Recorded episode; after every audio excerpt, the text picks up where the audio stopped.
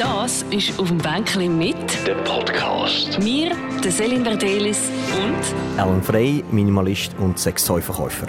Ellen, hast du Bildungsängste? Das kann sehr gut sein, dass ich Bindungsängste habe. Ähm, ist mal eine Kollegin zu mir gekommen und die hat gesagt, dass ich Bindungsängste wahrscheinlich habe. Und dann hat sie mir eine Pflanze mitgenommen und die hat sie mir geschenkt auf Weihnachten und hat gesagt, ich muss mich um die kümmern. Und jetzt äh, habe ich die Pflanze und jedes Mal, wenn ich die sehe, werde ich nervös, weil ich plötzlich Verantwortung für ein Lebewesen habe. Also ja, ich glaube, ich habe Bindungsängste. Ist das auch, könntest du dir vorstellen, mit unter der Grund, warum du nur 115 Gegenstände daheim hast? Äh, Das, ist, das spielt sicher dort rein. So das Gefühl von Freiheit, von Unabhängigkeit ist bei mir einfach sehr ausgeprägt. Und das ist etwas, was ich anstrebe. Und das spielt sicher dort rein. Wie fühlt sich das an, so wenig Gegenstände daheim zu haben? Es fühlt sich unglaublich befreiend an. Darum mache ich es. Also ich mache das nicht irgendwie aus ökologischen Gründen, nicht aus ökonomischen Gründen. Äh, Ich mache das nicht, weil ich irgendjemandem will gefallen will, weil es ist zur reinen Selbstoptimierung. Und ich habe einfach gesehen, dass umso weniger Sachen dass ich habe, desto glücklicher werde ich. Es ist so einfach. Und äh, dann habe ich mir auch das überlegt, wieso werde ich glücklicher? Und ich habe gemerkt, umso, weil wenn man Sachen besitzt, besitzen die Sachen gleichzeitig einen auch ein bisschen mit. Wenn man ein neues iPhone hat zum Beispiel und es geht am Boden und es geht kaputt, dann nervt das einen. Also man merkt dort, ah, die Sachen besitzen einen auch mit. Und ich habe einfach gemerkt, umso unabhängiger ich von diesen einzelnen materiellen Sachen werde, desto glücklicher und mehr Freiheit habe ich. Und das ist es. Wie schwierig war das am Anfang, als du damit angefangen hast? Es ist eigentlich sehr einfach gewesen, weil es sind so drei Phasen gewesen. Phase 1 war so der klassische Frühlingsputz, wo man einfach mal irgendwie die Ski, wo man hat die alte Ski ohne Teilierung wegtut. Oder bei mir war es gewesen, ich hatte einen Bierhelm gehabt. So einen Bierhelm, wo zwei Bierdosen können nie tun. Den habe ich gekauft, als ich irgendwie 18 war und in Las Vegas war. Dann ist mir der mal runtergefallen. Und nachher hat man nur auf einer Seite können Bier tun und auf der anderen Seite ist halt die Luft reingekommen. Dann ist der Bierhelm verliert ein bisschen seine Funktion, wenn die eine Seite kaputt ist. Und den habe ich immer dem Schrank oben gehabt. Und den habe ich sicher vier, fünf Mal mit dem Staub gezügelt. Also das ist so, Phase 1 war das Zeug weg. Phase 2 war, das war die spannendste Phase. gewesen. Alles, was ich seit einem Jahr nicht gebraucht habe, habe ich in eine grosse Tasche nie tun. Und ich habe dann gemerkt, nachdem ich das ein Wochenende mir freigenommen habe, um das zu machen, dass es nicht eine Tasche war, sondern dass es 1610 Liter Säcke waren. Also ich habe über eine Tonne Sachen, die ich seit einem Jahr nicht gebraucht habe. Und das Krasseste war, und meine Wohnung hat genau gleich ausgesehen. Die hat einfach nicht anders ausgesehen. Es war so weird, gewesen, das zu bemerken, dass die Wohnung gleich aussieht und ich habe irgendwie 1610 Liter Säcke. Ähm, und die habe ich dann behalten und noch gewartet, ob ich vielleicht etwas brauche, habe dann die verschenkt, äh, so la los. Ich habe dann gesagt, hey, ihr könnt einfach so einen mitnehmen, wenn ihr wollt. Äh, vielleicht hat es die Unterhose von mir drin, aber vielleicht hat es irgendwie einen Laptop drin. Das ist das Glück dann oder das Pech. Und die dritte Phase ist jetzt, dort, wo ich jetzt drin bin, ist so zu schauen, wie wenig brauche ich, beziehungsweise umso weniger, dass ich habe, wie glücklich werde ich noch mehr. Und das sind so die drei Phasen gewesen, darum, das ist nicht so, ich tue alles auf einmal weg, sondern so kontinuierlich. Und darum ist das recht einfach gewesen. Es ist so ein kontinuierlicher Prozess über, über drei, vier Jahre gewesen. Ausmischen, das kennen wir alle. Und danach kommen wir plötzlich an den Punkt, wo man so merkt, ah, der Pulli hätte ich jetzt gleich nicht weggegeben Darum war die Phase 2 so spannend, gewesen, äh, weil ich dort dann einfach die Sachen, die ich seit einem Jahr nicht gebraucht habe, habe ich in die Säcke getan und habe es dann sicher noch drei, vier Monate gehabt. Und nachher war etwas extrem Spannendes. Gewesen. Nachher habe ich irgendwann ein Verlängerungskabel gesucht. Und ich wusste, irgendwo ist ein Verlängerungskabel, ich brauche ein Verlängerungskabel. Dann habe ich so eingeschaut und dann habe ich dort so einen Kaschmirpulli drin gehabt. Und der Kaschmirpulli ist mir einfach seit etwa zehn Jahren nicht gegangen. Aber er war halt mega weich gewesen. und ich gedacht, irgendwann, wenn ich wieder dünn bin, dann lege ich den an. Ich bin nie dünn geworden wieder. Und nachher habe ich den Sack aufgemacht, habe das drin gesucht und dann springt mich der, der Kaschmirpulli an und, und wirklich so das Gefühl von, hey, nimm mich doch wieder raus, irgendeine schaffst du es und dann leist du wieder an. Und dann habe ich den Sack wieder zugemacht und dann ist das Gefühl einfach wieder weg gewesen. Und das Krasseste ist, was ich für mich beobachtet habe, ist so, der Spruch aus den Augen, aus dem Sinn das funktioniert einfach. Es passiert vielleicht einmal, wo du denkst, ah shit, der hätte ich doch wollen. Und nachher ist so, ja, doch nicht. Und nachher ist es wieder vergessen. Und das passiert bei allem. Also ich vermisse heute nichts mehr. Du hast Kollegen verschenkt. Was ist mit Sachen, die, die du nicht losgeworden bist? Sachen, die ich nicht losgeworden bin, habe ich, habe ich Folgendes gemacht. Ich hatte eine Phase, wo ich jeden Tag etwas verschenkt habe. äh, wo ich mir überlegt habe, hey, wem könnte das äh, gefallen? und habe es dann diesen Leuten geschickt oder verschenkt und aufgefordert. Und äh, zum Beispiel heute regnet es draussen, was ich gemacht habe, ich habe, dann, ich habe drei Schirme gehabt und dann habe ich einfach die zwei von diesen Schirmen mitgenommen und bin an der Tramhaltestelle und habe die einfach dort äh, liegen lassen, in der Hoffnung, ähm, dass sie jemand brauchen kann hat das auch so ein dazugehört, dass, das, dass du gewusst hast, hey, die Sachen die sind jetzt an einem guten Ort, bei Kollegen oder irgendwie beim Tram hast du wahrscheinlich vorgestellt, dass jemand findet und Freude daran hat. Ist das auch so ein, ein Teil des Prozesses gewesen? Das wäre eine schöne Überlegung, ist es aber nicht gewesen, sondern es ist wahrscheinlich eher egoistisch gewesen, so, hey, das Zeug einfach loswerden. Äh, ich finde es schön, wenn die Ressourcen können genutzt werden aber nein, es war nicht, nicht ein Hintergrund. Ausser bei einem Ding, äh, ich hatte ein Erbstück von meinem Vater. Gehabt. Ähm, das ist wirklich, das ist so das letzte Erbstück, das ich hatte. Das war eine Uhr, das war eine sehr schöne Uhr. Ähm, und die hatte ich recht lange gehabt, aber ich habe sie nie angehabt, weil ich schon eine Uhr habe. Und die habe ich dann meinem Bruder geschenkt. Äh, und da bin ich sehr froh, dass er sehr viel Freude daran hat. Also bei dem spezifisch ja, bei allem anderen nein. Erbstück, du sprichst natürlich mit dem auch etwas an, so ein bisschen im Sinne von, hey, wir werden alle mal sterben und die Leute verhalten sich aber, als gäbe es keinen Tod, wir sammeln, wir Häuser bauen. Ist das auch so ein, bisschen ein Gedanke von dir, wo du wieso findest, hey, ich bin da, um meinen Spass an das Leben, um das Beste rauszuholen, aber das Materielle, das ist eigentlich wirklich pipi gleich? Mm. Kann man das auch überlegt ähm, häufig sind ja so Sachen auch, ich bin Unternehmer und kann mir dann überlegen, ja, mache ich ein Unternehmen, weil ich Angst habe vor der Sterblichkeit und dann irgendetwas hinterlasse.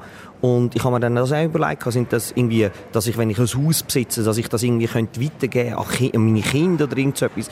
Und das hat sich schon angefangen manifestieren bei mir, so die, die Angst vor dem Sterblichsein, die, die geht immer mehr weg und auch die Angst vor dem Unwichtigsein dass man einfach irgendein weg ist und spätestens nach zwei Generationen interessiert es halt einfach niemand mehr, ob ich da bin oder nicht. Und das lässt sich sehr gut versinnbildlichen.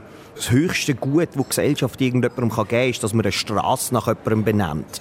Ähm, und no, also das absolut höchste ist, wenn man einen Platz bekommt. Wenn man einen Platz bekommt, ist das Nonplusultra. Und dann habe ich mir so überlegt, also, hey, in Paris, der, der wichtigste Platz in Paris ist der Place Vendôme. Wer ist der Vendôme gewesen? Niemand interessiert es, wer der Vendôme war. Und das ist schon etwas, ähm, so dass hey, ich bin irgendein weg. Ich habe auch so eine App, wo ich jeden Tag drauf schaue, wo ich zähle, wie viele Tage das ich habe zum Leben. Mein Vater, vielleicht da als Erklärung, ich sehe es gerade in deinen Augen. Ja, was ist das genau für eine App? Ich zeige dir die ganz kurz. Und zwar, was ich gemacht habe, ist, also mein Vater ist gestorben mit 59, äh, mein Großvater ist gestorben mit 59 und dann habe ich mir ausgerechnet, wie viele Tage ich habe zum Leben. Und ich habe heute also du gehst davon aus, dass du mit 59 wirst sterben? Also heute Morgen habe ich 8029 Tage genommen. Und ich gehe nicht davon aus, dass ich in 8029 Tagen sterbe. Aber die Wahrscheinlichkeit ist sehr hoch. Einfach genetisch bedingt und lebensstilbedingt. Weil mein Großvater ist mit 59 gestorben, mein Vater ist mit 59 gestorben.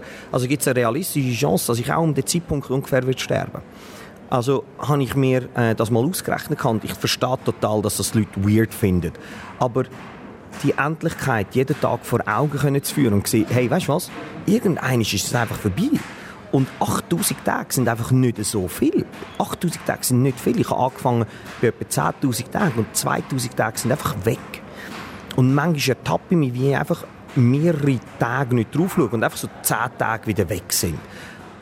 Und das ist für mich äh, so die ultimative Triebfeder, um irgendwie, hey, weißt du was?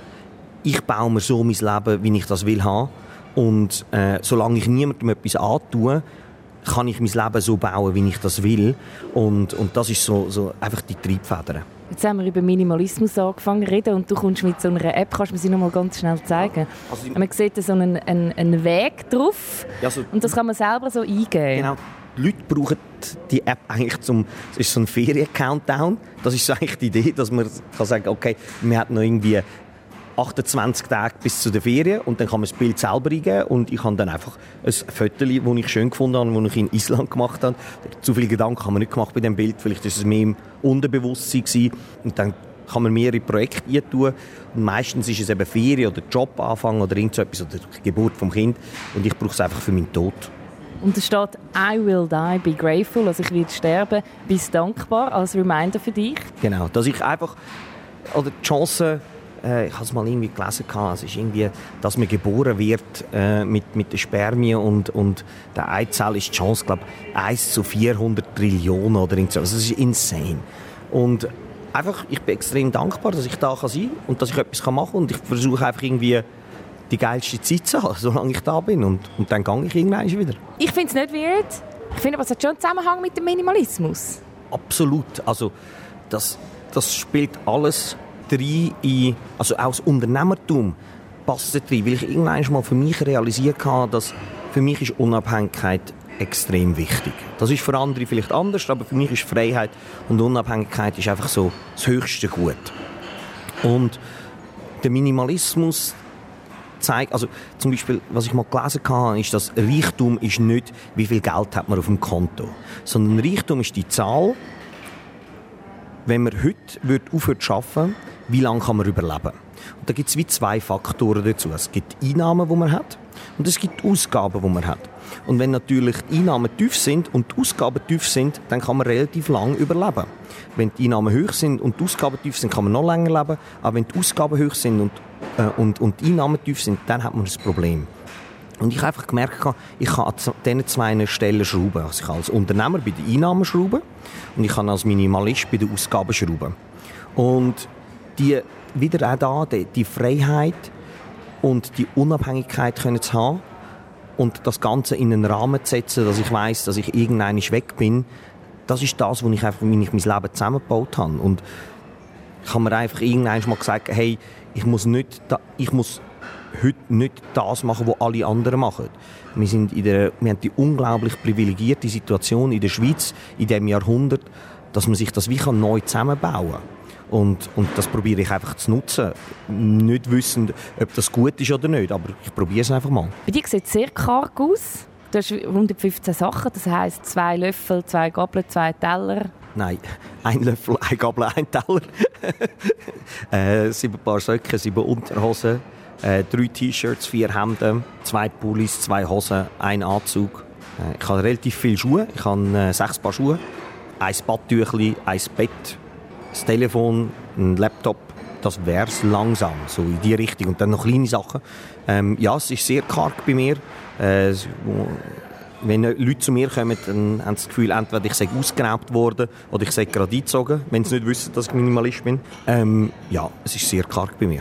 Für mich ist das nicht das heimlich. Also eins, zwei Bilder müsst ihr jetzt doch haben. Hast du aber nicht? Ich habe das, wo, wir, wo mein Vater verstorben ist äh, und das Haus ausgeräumt haben, haben wir, ähm, das ist ein altes Bauernhaus, gewesen, dann haben wir das ausgeräumt. Und dort hat es Bilder gehabt, die sind schätzungsweise etwa 50 Jahre dort gegangen. Und ich bin 21, 22 Jahre in diesem Haus aufgewachsen und bin sicher noch mal 10 Jahre in- und ausgegangen, äh, wo meine Eltern dort gewohnt haben. Ähm, und habe realisiert, dass es dort Bilder gibt, die einfach effektiv 50 Jahre dort gegangen sind und ich habe die einfach nicht mehr gesehen. Ich habe die nicht gesehen.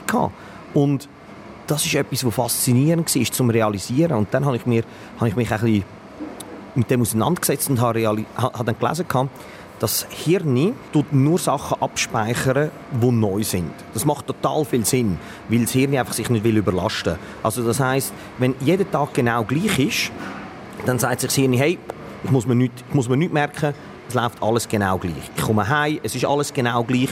Ich mache das gleiche Essen, ich schaue die gleiche Serie. Ich muss mir nichts merken, weil es ist, keine, es ist keine Gefahr da. Und wenn halt bewusst, wenn, wenn dann etwas neu ist, erst dann sagt das Hirn, hey, ah, das ist etwas Neues, ich muss mir das speichern. Und wenn man jetzt Bilder und so nimmt, dann sind die am Anfang, sagt das Hirn, ah, neues Bild, okay, ich muss irgendwie Endorphin ausschütten und andere Hormone.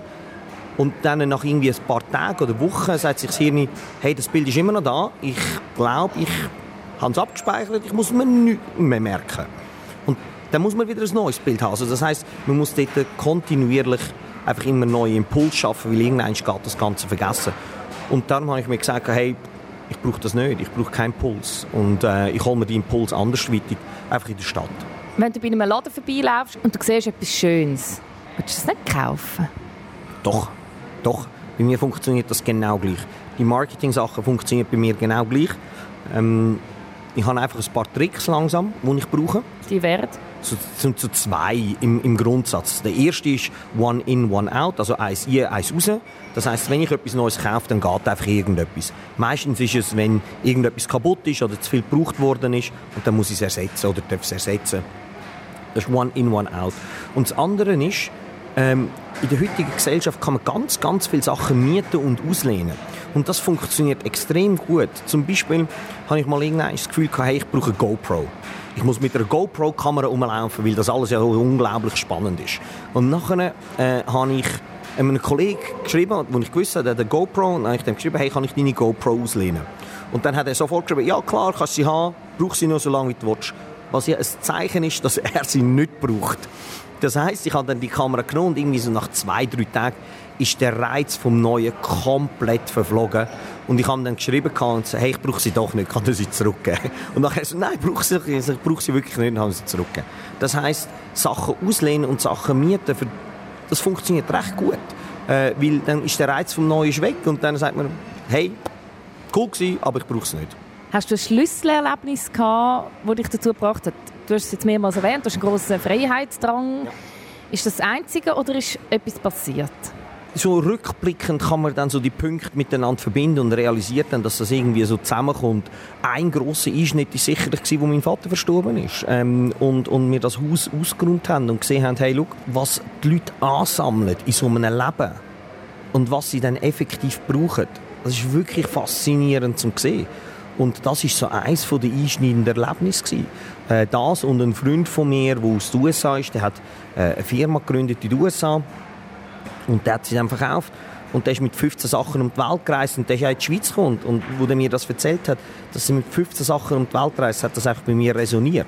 Ich habe das einfach extrem spannend gefunden. Also das sind so die beiden grossen Faktoren, die wahrscheinlich in das hier gespielt haben. Was sammelst du? Ähm, Erlebnis. Ich sammle Erlebnis. Ich sammle Emotionen und Erlebnis. Das ist für mich etwas, wo ich, wo ich äh, sehr gerne habe. Äh, ich sammle spezielle Sachen, spezielle Emotionen. Das ist das, was ich will raus, rauskitzeln aus dem Leben. Ähm, und das funktioniert mit Interaktion mit Leuten. Was sind spezielle Emotionen und spezielle Erlebnisse? Viel zu laut lachen an Orten, wo man nicht lachen sollte. Das sind so die Sachen. Ähm, was ich großartig finde, äh, ist, ist Reisen. Ähm, ich liebe es, ähm, ob mit Zug oder Flugzeug, das spielt keine Rolle. Ähm, irgendwo hinzukommen, oder das kann in der Schweiz sein, also ich, was ich mal gemacht habe, ist, ich bin alle Kantonshauptstädte besuchen in der Schweiz, weil ich dachte, ich mache das mal und gehe das schauen und, und dann, dann, kommt man nach, nach äh, Solothurn und Solothurn ist so unglaublich schön und, und einfach, mein Hirn hat dort gesehen, hey Alan, äh, Erwartungshaltung Solothurn gleich Olten. Wir fahren dort mit dem Zug durch. Das war in Hirn, was überhaupt nicht stimmt. Also falls, falls Leute in Solothurn das hören, sorry. Äh, für Leute, die in Olten wohnen, äh, tut mir leid. Und dann bin ich nach Solothurn gegangen und habe so gesehen, hey, geil, wie das da aussieht. Und das hat mich total geflasht. Und das sind so die Sachen, die ich, die ich suche. Das sind die, die, die Sachen, die, die sich in mein Hirn und mein, mein Herz einbrennen. Das ist das, was ich suche.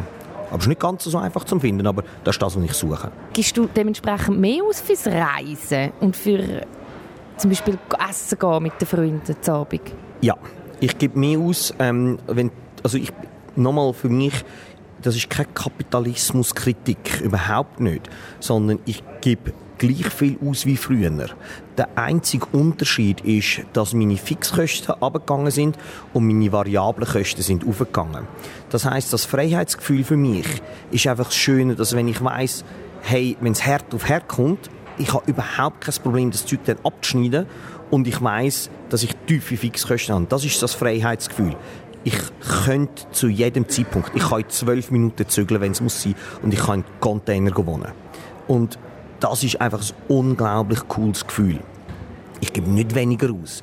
Äh, und, und das ist auch etwas, was ich total verstehe, wo die Leute sagen, hey, irgendwie, das ist so der, der, das ist der Ausguss von unserer Gesellschaft, dass wir einfach viel zu viel haben, dass es irgendwie wieder einen Typ gibt, der einfach sagt, hey, ich will in dieser Gesellschaft, wo wir alles haben, nichts haben. Und ich gehe in ein Restaurant und ich esse dort viel. Ja, das ist das, was ich mache. Und ich verdiene das Geld und ich schulde niemandem Rechenschaft. Das Wichtige für mich ist, die variablen Kosten sind höher, die Fixkosten sind tiefer und das gibt unglaubliche Freiheit. Wie hast du es mit Beziehungen? Es ist sicherlich etwas, was bei mir vielleicht ein bisschen ausgeprägter ist. Das haben wir eingangs erwähnt, mit der Beziehungsängst. Also, oder Bindungs äh, nicht Beziehungsängst. Bindungsängst ist mir sicherlich ausgeprägter. Ich habe jetzt eine wunderbare Frau kennengelernt und ich hoffe, dass wir das ein bisschen, ein bisschen festigen können. Und bis jetzt fühlt es sich eigentlich sehr gut an. Das heißt, ich bin glaubfähig, Beziehungen zu führen. Und wie hat sie reagiert, als sie das erste Mal bei dir in der Wohnung gestanden ist? Als sie das erste Mal in der Wohnung war, hat sie gesagt, schon noch speziell, wie das so da ist, aber sie hat es schon noch cool gefunden. Bei dir ist letztens eingebrochen worden? Yep. Was hat der Räuber mitgenommen oder die Räuberin? Recht lustig, er hat nichts mitnehmen ähm, Also die Forensiker sind dann gekommen, also die Polizei ist gekommen und hat dann geschaut, wo ist er durchgelaufen und das Coolste war, er ist dann, hat dann die Schlafzimmertür aufgemacht und er ist nicht ins Schlafzimmer, weil es einfach nur ein Bett hat. Also dort hat er gesagt, okay, da gehe ich nicht einmal rein.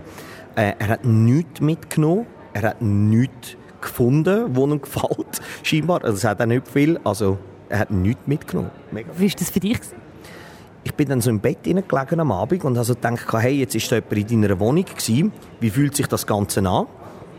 Und habe dann äh, mir das überlegt und habe für mich können feststellen, sagen, hey, schau, jemand ist das Risiko eingegangen, um meine Wohnung einzubrechen, etwas zu klauen und er hat nichts klauen Ich habe gewonnen, er hat verloren. Und das Gefühl, dass mir niemand etwas wegnehmen kann, ist ein unglaublich starkes und schönes Gefühl. Und dann bin ich friedlich eingeschlafen. Das, das ist auf dem Bänkchen mit. Ein Podcast von der Selin Verdelis. Alle Gespräche auf radio24.ch und allen Podcast-Plattformen.